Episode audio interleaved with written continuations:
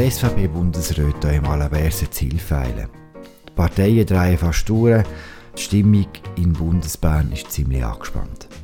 Über das reden wir heute und zum Schluss geht es auch um die Abstimmungen. Und damit herzlich willkommen zum Politbüro im Politik-Podcast von Tamedia. Mein Name ist Philipp Loser und ich rede heute mit der Inlandchefin Raffaella Birrer und dem Bundeshausredakteur Markus Häfiger.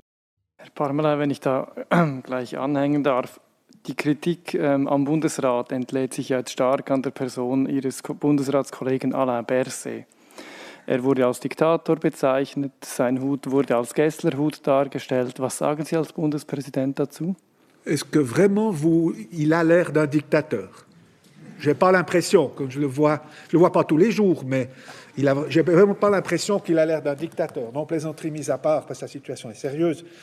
Euh, encore une fois, nous prenons des décisions en collège, après une large discussion de, de base. Et nous avons tous été un moment ou un autre sous le feu de la Kritik. Ja, vielleicht, wenn ich ergänzen kann, es gibt ja manchmal einen SVP-Reflex und dann sind wir beide schuld. Das ist überhaupt nicht so. Also wir stehen voll als Gremium hinter den Beschlüssen und es ist nicht Herr Berse, der etwas entscheidet, sondern es ist immer der Bundesrat. Und es ist nicht der Maurer, der das Portemonnaie öffnet, sondern der Bundesrat, der entscheidet. Was wir hier gehört haben, ist unser Kollege Fabian Fellmann. Er hat äh, diese Woche in der Medienkonferenz vom Bundesrat eine Frage gestellt. Und die Antworten von der SVP-Bundesrat auf diese Frage war äh, recht eindrücklich. Gewesen. Bevor wir nochmal auf die Frage zurückgehen, Markus und Raffaella, hat euch der Auftritt von Guy Pamela und Uli Maurer, hat euch der authentisch gedunkt? Also, was man vielleicht sagen kann, ist, dass unser Kollege, der Fabian, äh, offensichtlich einen Nerv getroffen hat mit dieser Frage. äh, auf mich haben die Aussagen von beiden Bundesräten schon authentisch gewirkt. Also, sie haben spontan reagiert und mit einer Vehemenz, wo man von beiden schon länger nicht mehr so gehört hat. Und also von einem wahrscheinlich gar nie, oder? Und eben, der Uli Maurer hat sich ja sogar noch spontan dazu geäußert. Also die Frage ist eigentlich gar nicht an ihn gerichtet, er hat dann das Wort ergriffen. Und was man vielleicht dazu, also zu der Person oder zum Bundesrat Uli Maurer sagen kann, ist, dass er ja allgemein immer für Überraschungen gut ist. Im, sagen wir mal, Positiven wie im Negativen. Und das ist ja gerade auch so ein der Ärger also von seiner Partei, dass er sich mit seiner eigenen Meinung nicht zurückhaltet und sich eben auch nicht an eine vorgegebene Agenda haltet, oder? Mhm. Zum Beispiel im Frühling hat er ja äh, bewusst eigentlich Zweifel aufkommen lassen, ob er den bundesrätlichen Kurs wirklich auch mitträgt. Also das hat er im Interview öffentlich gemacht. Also er hat irgendwie gesagt, er sei nicht sicher, ob der Lockdown in dem Ausmaß wirklich nötig sei. Und jetzt seit der zweiten Welle nimmt man ihn nicht mehr so wahr in dieser Hinsicht. Also er haltet sich jetzt mit öffentlicher Kritik zurück und, und mich denkt schon, das zeigt, er, er erlaubt sich eine eigene Meinung. Hat dich die Heftigkeit überzeugt, Markus? Hast du es geglaubt? Ich habe das relativ glaubwürdig gefunden. Natürlich haben sie sich möglicherweise auf so eine Frage vorbereitet. Also wenn ein Bundesrat gut beraten ist, dann hat er einem und vor so einer Pressekonferenz eine Liste gibt, wo er sagt, ah, wenn die und die Frage kommt, dann müssen wir, könnte man vielleicht in die und die Richtung antworten und so. Ich meine, das ist nur professionelle Kommunikation. Aber es ist vom Guy Bamala ist es recht überzeugend gekommen und eben auch vom Uli Maurer. Er ist zwar einer, der durchaus sagt, dass er nicht mit allen Entscheidungen vom Bundesrat einverstanden einverstanden ist. Umgekehrt aber gleichzeitig auch das Kollegialitätsprinzip äh, verteidigen. Der hat ja schon mal vor ein paar Monaten einen recht heftigen Auftritt gehabt, äh, wo er die Corona-Skeptiker zusammentöffelt hat öffentlich und gesagt hat, es ginge einfach nicht, dass man sich da nicht an die Regeln halte und so weiter, auch wenn man mit diesen Regeln nicht einverstanden sei und so weiter. Das sei wie mit dem äh, auf der Autobahn, mit der Geschwindigkeitsbegrenzung und so. Und ich habe das doch, ich habe es relativ glaubwürdig gefunden, muss ich sagen, ja. Hat mich auch überrascht in dieser Deutlichkeit mhm. von beiden. Hintergrund von Fabian seiner Frage war ja ein Interview von der Magdalena Martula Blocher in der NZZ.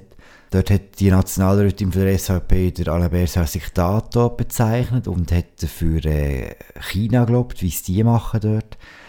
Das war ja nur der jüngste Ausbruch von einem SVP-Protagonist äh, in Sachen Corona-Politik, wo ja die SVP wirklich einen sehr harten Kurs fährt.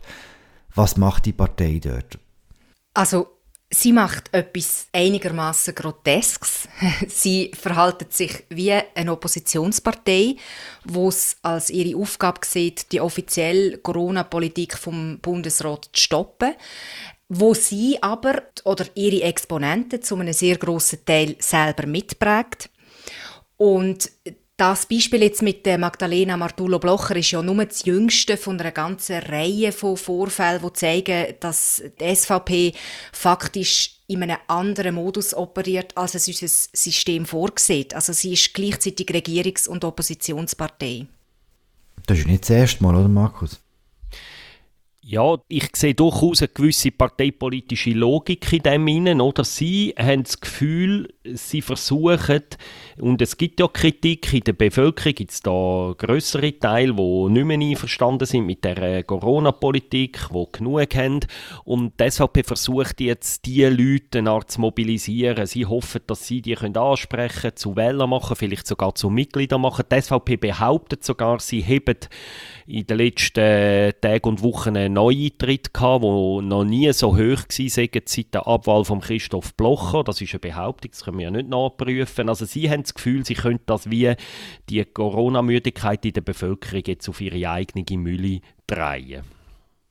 Oder man könnte vielleicht auch sagen, die SVP hat endlich ihre Rolle in dieser Pandemie gefunden. Oder? Sie ist schon von Anfang an äh, kritisch und skeptisch gesehen, ähm, schon im Frühling laut, aber jetzt in dem Ausmaß und, und im Moment, also aus ihrer Sicht, ist die äh, Strategie im Moment nicht schlecht. Sie, sie greift einfach all den Unmut, was es gibt, was nach einem Jahr Corona sehr verbreitet in der Bevölkerung gibt, dann greift sie ab und nützt ihn für ihre Zwecke. Also sie, sie schlägt politisches Kapital aus der Corona-Müdigkeit.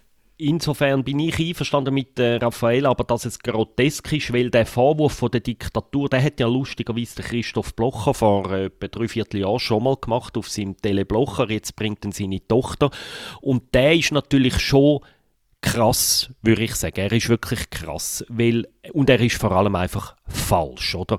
Von einer Diktatur kann kein Rede sein. Man hätte diesen Vorwurf noch können machen in der Zeit, wo der Bundesrat mit Notrecht ähm, regiert hat. Dort hätte man können sagen, das ist jetzt eine Art, fast ein bisschen außerhalb vom demokratischen System, allerdings auch dort abgestützt auf die Verfassung. Und jetzt, wir sind nicht einmal mehr in der Notrechtslage. Der Bundesrat stützt sich auf ein Gesetz, das in einer Volksabstimmung angenommen worden ist. Und wenn man da von einer Diktatur redet, das finde ich, das finde ich, ich muss es wirklich so sagen, ich finde es übel. Ich finde es ziemlich übel, weil das untergrabt das Vertrauen in der Bevölkerung mit falschen Argumenten. Das muss man, finde ich, da schon benennen. Wenn eine Bundesratspartei wie die SVP so etwas macht, was macht das mit den eigenen Vertretern im Gremium? Was macht das mit einem Uli Maurer und mit einem Guy Parmelin? Es geht natürlich an denen nicht spurlos vorbei. Und parallel dazu, es ist ja nicht nur die SVP, die hart auf den Bundesrat spielt im Moment, die FDP ja auch, oder? Und interessant ist, dass die beiden Parteien zusammen die Mehrheit haben. Und das bedeutet, die beiden Parteien, die vier SVP und FDP-Bundesräte, könnten morgen, wenn sie wollten, alle Corona-Massnahmen aufheben, oder? Und sie machen es nicht, weil sie eine andere Lagebeurteilung machen. Und jetzt versuchen die Parteien gegen ihre eigenen Bundesräte letztlich diese Art auf Kurs zu bringen. Und das geht an denen schon nicht spurlos vorbei, oder? Also die stehen im Moment, glaube ich, ich habe jetzt mit keinem von denen in den letzten drei Tagen reden aber ich kann mir vorstellen, dass der eine oder der andere von denen im Moment schlaflose Nächte hat. Nicht nur wegen dem, aber zusätzlich durch den Druck, den er von außen ausgesetzt ist. Sie müssen abwägen zwischen dem, was sie glauben, ist das Richtige fürs Land, dem, wo ihre Parteikollegen, ihre Freunde, oder, mit, die sehen die ja, die Leute telefonieren mit denen, die haben auch später wieder mit denen zu tun, das geht so einem nicht spurlos vorbei. Ich behaupte jetzt einmal, Amueli Maurer möglicherweise noch ein bisschen spurloser als an den anderen drei, weil er, er ist der, wo, wo wahrscheinlich noch die kürzeste Zeit in der Regierung vor sich hat und er hat schon lange eine recht hohe Unabhängigkeit bewiesen. Äh, ja, er, er kann recht gut auf Durchzug stellen, glaube ich. Aber an den anderen, die wissen, sie sind noch mehrere Jahre wahrscheinlich in der Regierung, sie müssen mit diesen Leuten wieder zusammenarbeiten, das ist äh, nicht einfach für die. Also der Konflikt, wo du jetzt sehr gut skizziert hast, äh, Markus, zwischen den Bundesräten und ihren Parteien, zeigt doch eigentlich genauso das zentrale Dilemma von den Bürgerlichen in dieser Pandemie. Also, was ist denn eine wirtschaftsfreundliche Corona-Politik? Gibt es das überhaupt? Also ist das überhaupt irgendwie möglich? Und, und bei der Beantwortung von diesen Fragen kann man ja aus bürgerlicher Perspektive eigentlich nur verlieren. Also man steht entweder dann als Totengräber von der Kranken oder von der Wirtschaft da. Und, und da muss man schon sagen, fairerweise, da haben die Linken viel einfacher, weil so eine rigorose Corona-Politik ist einfach irgendwie stimmiger mit diesen Parteiprogrammen.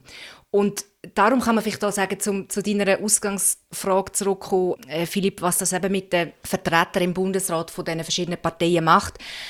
Vielleicht als Faustregel, je linker, desto kleiner äh, sind die, die Probleme, also die, ist die Zerrissenheit zwischen äh, Partei und, und den Exponenten und je rechter, desto größer wird das Dilemma. Und was sagt das uns? Es sagt uns eben, dass gute Politik eben selten schwarz-weiß ist, sondern hm. meistens grau. Hm. Und die Parteien machen häufig, vor allem dann, wenn sie ein Press Pressekommuniqué schreiben oder wenn sie einen Tweet machen dann machen sie häufig Schwarz-Weiß-Politik. Und sobald man nachher muss wirklich den Entscheid fällen im Bundesratszimmer mit den anderen sechs und so, dann wird es eben grau. Und, und es zeigt vielleicht auch, dass äh, während einer Jahrhundertpandemie simple Parteipolitik einfach an Grenzen stößt. Mhm. Und vor allem rechts in dem Fall, so wie du gesagt hast. Nein, also das würde ich jetzt auch nicht sagen, weil ähm, also wenn man jetzt simple linke Parteipolitik würde nehmen die würde ja einfach vorsehen, alles schliessen, alles so lange wie möglich geschlossen halten, ähm, dass, dass, dass wir keine äh, Kranke und vor allem keine Tote mehr haben. Mhm. Und äh, der Wirtschaft einfach massiv staatlich unter den Arm greifen. Massiv. Mhm. Oder? Und das ist ja auch nicht ein Weg, wo man ewig so weiterführen kann. Gut, man greift der Wirtschaft schon recht massiv unter den Arm. Aber das ist jetzt nicht mehr der Punkt, sondern was mich jetzt noch interessiert ist, die ganze Pandemiebewältigung und das Gezerre zwischen den Parteien mit ihren Vertretern im Bundesrat, das findet ja in einem größeren Zusammenhang statt und hat auch Konsequenzen für, für das weitere politische Zusammenleben in der Schweiz. Und jetzt würde mich interessieren von euch zwei, wenn ihr jetzt Performance anschaut, aktuell von den Parteien und ihren Bundesräten, glaubt ihr, dass die Performance einen direkten Niederschlag wird finden in Wahlen in den Kantonen, die anstehen, in Wahlen in zwei Jahren, wo äh, die Gesamterneuerungswahlen sein werden, hat das Konsequenzen? Es ist ja interessant, dass es bis jetzt in der letzten, also wir haben das letzte Mal auf nationaler Ebene 19 gewählt, Ende 19, also vor der Pandemie. Und seit Beginn der Pandemie haben etwa sieben oder acht Kantone Wahlen gehabt, im letzten Jahr. Und in all diesen kantonalen Wahlen hat eigentlich die Corona-Geschichte keinen Niederschlag gefunden. Der Trend, es ist natürlich ein bisschen unterschiedlich von Kanton zu Kanton, der Trend in den bisherigen kantonalen Wahlen war in der Tendenz Grün und Grünliberal gewinnt, SVP und FDP verlieren in der Tendenz. Bei der Mitte habe ich, es, habe ich es nicht ganz im Kopf, dort ist es ein bisschen durchzogen. Und das heißt, bis jetzt, trotz Corona, trotz der Jahrhundertkrise, hat der nationale Trend vom 19. weitergeführt, also grüner, auch weiblicher, ökologischer, die Klimawelle ist weitergegangen in den Wahlen und Corona hat bis jetzt keinen Niederschlag gefunden. Und jetzt wird es sehr interessant. Am 7. März finden die zwei Kantone Wahlen statt, Solothurn und Wallis.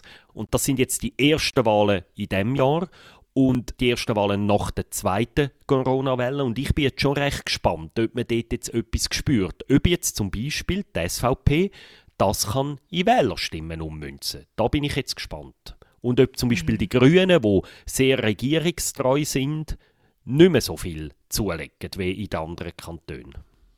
Also vielleicht kann man ergänzend einfach noch sagen zu, zu diesen Ausführungen von Markus, dass es schon nicht ganz sicher ist, inwiefern sich das nachher wirklich auch elektoral niederschlägt, weil der Kreis der Unzufriedenen, das wissen wir alle wahrscheinlich auch in unserem privaten Umfeld, der ist ja sehr divers. Also der ist jetzt nicht unbedingt parteipolitisch so klar zu eruieren. Es ist sehr unterschiedlich auch zusammen vorausgesetzt. Und ob denn das einer Partei spezifisch nützt, das ist noch einigermaßen schwierig vorauszusehen, weil es hat ja auch die Situation, in der wir im Moment sind, mit all diesen veränderten Parametern, die hat es ja schlicht noch nie gegeben, eben weil es so einmalig ist, die Krise jetzt. Hm.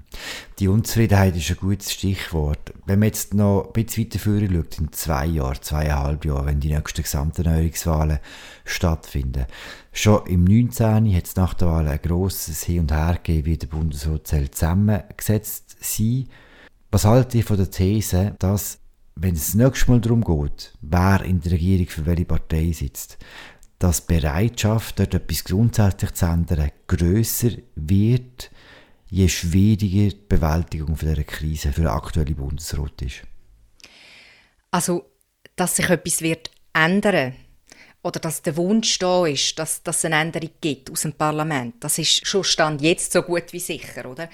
Also schon seit einem halben Jahr kritisiert ja namentlich die Mitte, also die Mitteparteien, ähm, dass sich die SAP mit ihrer Oppositionspolitik, die wir jetzt vorher ein bisschen erzählt haben, so stark ins Abseits stellt.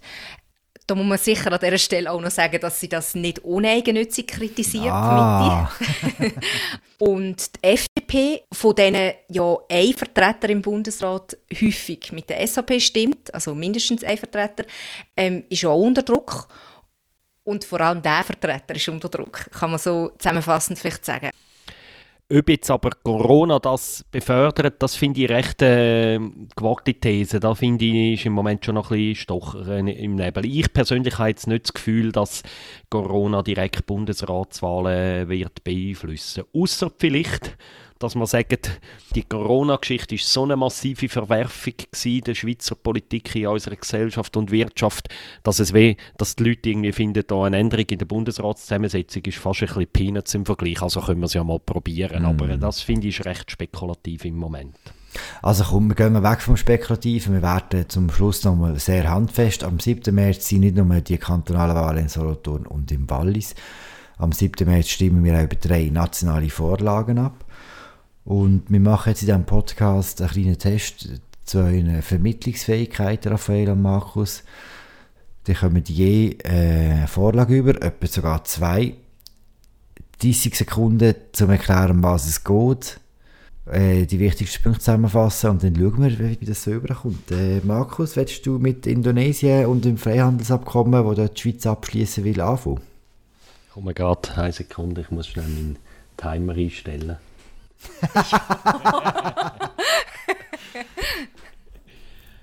Also, ich habe den Timer gestartet. Indonesien ist das viertgrößte Land der Welt mit, von der Bevölkerung her und wird in den nächsten Jahren wahrscheinlich auch zu einer der grössten Volkswirtschaften der Welt werden. Jetzt hat die Schweiz äh, ein Abkommen gemacht mit Indonesien, wo Zöll abschafft für viele Produkte und ein Produkt ist besonders umstritten, nämlich das Palmöl. Dort werden Zölle für Palmölimport auch reduziert aus Indonesien, aber nur, wenn das nachhaltig produziert wird, wenn die Palmölproduzenten können gewisse Zertifikate vorlegen Und das ist jetzt sehr umstritten, ob die Zertifikate etwas taugen. Sorry, ich bin ein bisschen zu lang. Gewesen. Du bist eine Maschine, Markus. Kannst du uns sagen, wer, wer dafür und wer dagegen ist bei dieser Abstimmung? Also für das Abkommen sind alle bürgerlichen Parteien, die Wirtschaftsverbände. Dagegen ist ein Referendumskomitee von linken und grünen Umweltgruppierungen, zum Beispiel der Bruno Manser Fonds und solche Gruppierungen. Ähm, aber interessanterweise ist auch die Linke nicht geschlossen. Es gibt auch einen grossen Teil von der SP-Fraktion, die dafür ist. Ähm, zum Beispiel auch der WWF ist vorsichtig dafür. Also das linke Lager ist nicht geschlossen. Aber die SP selber hat Nein-Parole beschlossen, oder? Ja, nach äh, relativ heftigen internen Debatten. Also die Fraktion ist mehrheitlich dafür und die Delegierten sind mehrheitlich dagegen. Gewesen. Okay, kann man sagen, in welche Richtung das kippen wird? Die Umfragen sind interessant. Obwohl nicht einmal das linke Lager geschlossen ist, kann doch Gegner können bis jetzt laut Umfragen irgendwie zwischen 30 und 40 Prozent mobilisieren, laut Umfragen. Das ist recht viel, finde ich. Mhm. Und ähm, ich würde Stand heute immer noch sagen, dass es wahrscheinlich angenommen wird, aber ich glaube, der Gegner könnte mindestens ein Achtungserfolg gelingen und das wäre doch recht ähm, bedeutend, weil das würde zeigen, so Freihandelsabkommen, die sind also nicht sicher, dass die mhm. eine Mehrheit im Volk findet. Und es kommen eben noch weitere Freihandelsabkommen, zum Beispiel mit Mercosur, wo möglicherweise noch umstrittener sein werden als jetzt das mit Indonesien. Und im aktuellen Fall ist es einfach so, dass Palmöl offensichtlich ein sehr großer Trigger ist für viele Leute, oder? Ja, da könnte sich viel etwas darunter vorstellen. Es gibt schon längere Diskussionen um das Palmöl, wo irgendwie in der Gutzli ist, in der Dusche, in der Kosmetika und so weiter. Und es ist einfach ein, wirklich, es ist ein problematisches Produkt. Die große Frage ist jetzt, kommt wegen dem Abkommen mehr problematisches Palmöl in die Schweiz oder nicht? Ähm, das ist der Streitpunkt. Hm. Okay, Raffaele de Marcos hat jetzt recht gut vorgelegt und äh, seine Vorlage ist auch recht kompliziert, muss man sagen. Wir gehen zur Burka, zum Verhüllungsverbot und die 30 Sekunden laufen ab jetzt. Gut, ich stelle jetzt keinen Timer. Ich versuche gleich, mich kurz zu fassen. Und so ist, ist 10 Sekunden weg. Und so habe ich schon wertvolle Sekunden verstreichen lassen. Genau. Die Initiative ähm, sie will, dass in der Schweiz an öffentlich zugänglichen Orten niemand mehr sein Gesicht verhüllen darf. Also es gibt schon Ausnahmen, die sind auch so formuliert in der Initiative, zum Beispiel wegen der Sicherheit oder wegen der Gesundheit, also aus solchen Gründen oder wegen also klimatischen Pandemie, Bedingungen. Pandemie ist noch in Ordnung. Genau, das ist noch in Ordnung, wenn man sich gegen die Pandemie schützt. Äh, auch klimatische Bedingungen, wie wenn man sich einen Schal irgendwie so ein bisschen ums Gesicht legt. Und äh, zum Beispiel auch die Fasnacht, die wäre also auch weiterhin noch möglich mit Masken. Und jetzt ist es so, dass... Da ist so Alois Gemüse froh vor allem. das genau. Virus findet uns alle. genau. Ähm, die, die Verhüllungsverbote gibt es in der Schweiz schon in zwei Kantonen, und zwar in St. Gallen und im Tessin. Die sind, äh, das ist gut angenommen worden dort von der Bevölkerung. Äh, jetzt soll das eben einfach national eingeführt werden. Und der Unterschied ist jetzt das mal, es gibt einen indirekten Gegenvorschlag, äh, wo, wo vorliegt. Und zwar will der nicht äh, in der Verfassung, sondern auf Gesetzesstufe regeln, dass Kontakt mit bestimmten Behörden dass man dort sein Gesicht nicht verhüllt haben und zudem gibt es dort auch noch so, ähm, ist auch noch festgeschrieben, dass in den kantonalen Integrationsprogrammen oder in der Entwicklungshilfe, dass man dort auf die besonderen Anliegen der Frauen achtet und dass die auch gefördert werden. Das ist nicht zum ersten Mal, wo wir eine Islamdebatte führen, anhand von so einer Abstimmung. Bis jetzt, wie läuft die Debatte? Genau gleich wie zum Beispiel bei der Binarett oder sind so ein bisschen andere Schwerpunkte zu erkennen? Wie du das beurteilen, Raffaella? Sie läuft ein bisschen anders. Und zwar, weil es äh, auch einen Streit jetzt gibt unter Feministinnen, Feministinnen aus verschiedenen Lagern, also von rechts, Mitte, links. Äh, klar unterstützt wird die Initiative von der SVP und äh, von einem Teil eben auch von der Mitte und vereinzelt auch äh, von Vertretern von der FDP. Und im Moment ist es eben so, dass man also aufgrund von der Umfrage hat man das Gefühl, es könnte ein Ja geben. Ähm, das gibt eine Mehrheit jetzt, wie man sieht in mehreren Umfragen. Und zwar aus dem Grund, weil eben die Haltungen zu dieser Frage nicht klassisch nach dem Links-Rechts-Schema äh, verlaufen. In der Diskussion aber habe ich den Eindruck, ähm, die läuft ein bisschen komisch, teilweise auch, muss man wirklich deutsch und deutlich sagen, relativ verlogen. Ähm, die SVP, die ja voll dafür ist, der äh, sind jetzt plötzlich äh, die Frauenrechte sehr wichtig. Ähm, also Anliegen, wo sie sich sonst jetzt nicht unbedingt stark macht dafür. Äh, der Absender der Initiative zeigt aber, dass es eigentlich um äh, Massnahmen gegen den Islam geht. Und die Link finde ich aber auch, die, die verrenkt sich argumentativ ziemlich, ähm, weil sie betont, dass, dass, selbst, also dass die Frauen, wo, wo verschleiert sind, ja auch selbstbestimmt leben und dass das eben auch wichtig ist, dass man die Selbstbestimmung respektiert. Und gleichzeitig hat sie aber vor etwa zehn Jahren ein, selber ein Positionspapier gehabt, wo sie sich gegen die Verschleierung ausgesprochen hat. Weiß man denn, wie die beiden kantonalen Verbote im Tessin und in St. Gallen bis jetzt gewirkt haben? Also es hat sehr wenig Verzögerungen gegeben. Es ist ja auch klar, jetzt auch auf nationaler Ebene, es wird sich stark auch gegen Touristinnen auswirken. Aber eben, es gibt eine Studie, die zeigt, also in der Schweiz ansässige Frauen, dass, dass die, die kann man äh, wirklich an wenigen Händen abzählen, wo, wo sich wirklich so verschleiern. Und es sind eben häufig auch nicht Muslime von Geburt auf, sondern es sind Konvertitinnen, wo zum Beispiel, die sich so kleiden. Also das Problem ist an einem relativ kleinen Ort. Okay, dafür ist die Debatte darüber recht groß. Wir gehen noch zum letzten Thema. Das ist das komplizierteste. Markus, was ist die Idee? Und äh, lieber Grüße an Christoph Lenz, der kann heute leider nicht dabei sein, wo äh, ein ziemlicher Experte im Thema ist. Jetzt wollen wir schauen, ob es der Markus, der Markus ihm das Wasser kann reichen kann. Ja, eben, ich habe jetzt das halt äh, gefasst da, ähm, aber wir machen ja alles, was man uns sagt, gell? Ähm, die Idee ist eigentlich ein staatlich anerkanntes Login. Es ist wie eine Identitätskarte, aber digital. Das kann in Zukunft zum Beispiel eine App sein oder eine Chipkarte, wo ich mich bei verschiedenen Online-Diensten kann zweifelsfrei als Markus Häfliger identifizieren. Und jetzt hat man für das ein Gesetz gemacht als Grundlage und de, die fundamentale Frage ist jetzt die: im Gesetz steht, dass auch private Unternehmen dürfen so eine EID ausstellen. Also ich kann bei einem privaten Unternehmen in Zukunft so eine ID bestellen, also nicht nur beim Passbüro. Und dann wird das Unternehmen muss dann allerdings noch zum Bundesamt für Polizei gehen und fragen, ob der Markus Häfliger wirklich der Markus Häfliger ist. Und wenn das das bestätigt, dann gibt mir das Unternehmen die App und die kann ich dann brauchen oder eben die Chipkarte.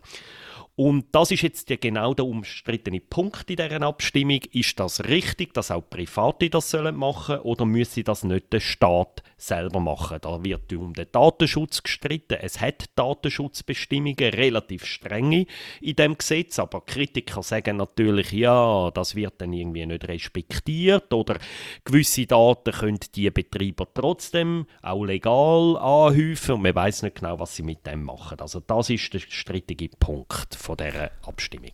Okay, das sehe ich mit dem Staat und den Privaten. Sag mal noch schnell, ich selber, für was braucht denn die Idee genau? Und lenkt mir nicht auch, dass all die Logins, die ich jetzt schon habe, bei Google und bei YouTube und bei Facebook und bei all diesen Anbietern, die es im Netz jetzt schon gibt?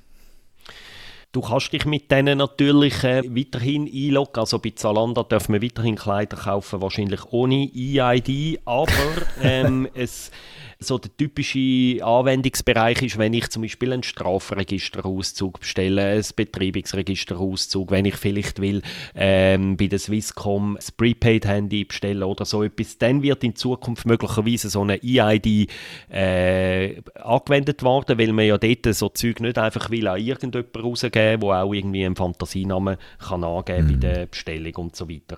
Wie weit und wie viele Anwendungen in Zukunft ähm, das wird geben, das ist heute, finde ich, noch recht schwierig vorauszusehen. Mhm. Die Abstimmung ist recht knapp, oder? Kann man, glaube sagen. Ja, also ich finde, das ist wirklich äh, im Moment eine rechte Lotterie. Wir haben die beiden Umfragen von Tamedia, also unsere eigene, und die von der SRG, die sind genau gegenteilig. Also ähm, unsere Tamedia-Umfrage hat äh, Anfang Februar eine Nein-Mehrheit ergeben. Die SRG-Umfrage, die allerdings früher noch gemacht worden ist, eine Ja-Mehrheit. Ähm, ich, ich würde jetzt da keine Prognose mehr erwarten. Es ist ja interessant, die breite Bevölkerung mobilisiert das, glaube ich, nicht so wahnsinnig, aber es gibt einen sehr Hardcore-Kreis von so Digital Natives, wo sich um Privatsphäre und Datenschutz und so kümmern, wo da recht heftig dagegen kämpfen, oder? Und darum bin ich schon gespannt, wie fest dass die die breite Bevölkerung können, äh, mobilisieren Danke vielmals, Markus, für die sehr kompetente äh, Einordnung und Zusammenfassung von der EID. Jetzt vielleicht noch zum Schluss. In der langen Historie von Schweizer Abstimmungsvorlagen, wie wichtig ist der 7. März? Also ich glaube, da muss man realistisch bleiben. Das ist sicher nicht der wichtigste Abstimmungssonntag aller Zeiten, der da auf uns zukommt. Also jetzt rein von der Vorlage her. Also gerade jetzt auch nach dem sehr speziellen Corona-Jahr, wo wir ja im September einen Abstimmungssonntag hatten, wo fünf Vorlagen an die Urne gekommen sind. Zuerst haben wir eine direkt demokratische Pause gehabt quasi und dann sind fünf Vorlagen gekommen. Und dann im Herbst ist es, äh, im Spätherbst ist es um Konzernverantwortungsinitiativen gegangen, wo extrem mobilisiert hat und wo eine riesige Debatte entstanden ist. Und das ist das mal schon anders. Also es ist gerade mit dem Freihandelsabkommen, wo in, in den allergrößten äh, politischen Kreis äh, unbestritten ist, dort ist wenig zu unter drin. Und bei der EID, eben, das hat Markus vorher ein gesagt, das bewegt äh, die breite Masse nicht so das Thema. Die Burka ist das Thema, das am meisten interessiert. Es ist weniger erstaunlich, weil es ja eben sehr ein, ein, ein emotionales, polarisierendes Thema ist, aber auch nicht jetzt in dem Ausmaß, wie, wie eben letztes Jahr teilweise debattiert worden ist. Ich bin einverstanden mit Raffaela. Es ist nicht der bedeutendste Abstimmungssonntag aller Zeiten, aber mit einem Aber. Wenn es zum Indonesien-Abkommen wieder erwarten, sollte es Nein geben, das hätte relativ weitreichende Folgen, weil das würde die bisherige Wirtschaftspolitik der Schweiz ziemlich fundamental erschüttern. Die Schweiz setzt stark auf Freihandelsabkommen und wenn das Volk jetzt, und wir haben ja noch seit 50 Jahren nicht mehr zu so einem Abkommen abgestimmt, wenn sie jetzt würde Nein sagen, dann müsste da die ganze Schweizer Wirtschaftspolitik grundsätzlich überdenkt werden, wahrscheinlich. Hm, interessant. Ja, wir werden es sehen am 7. März. Wir werden es sicher auch noch mal thematisieren. Raffaella Beer, Markus Häfiger, merci vielmals, habt ihr mitgemacht heute. Das war eine weitere Folge vom Politbüro im Politikpodcast von der Media. Ihr wisst, wo ihr uns findet. Wir hören uns bald wieder. Macht's gut. Ciao zusammen. Ciao zusammen. Tschüss zusammen.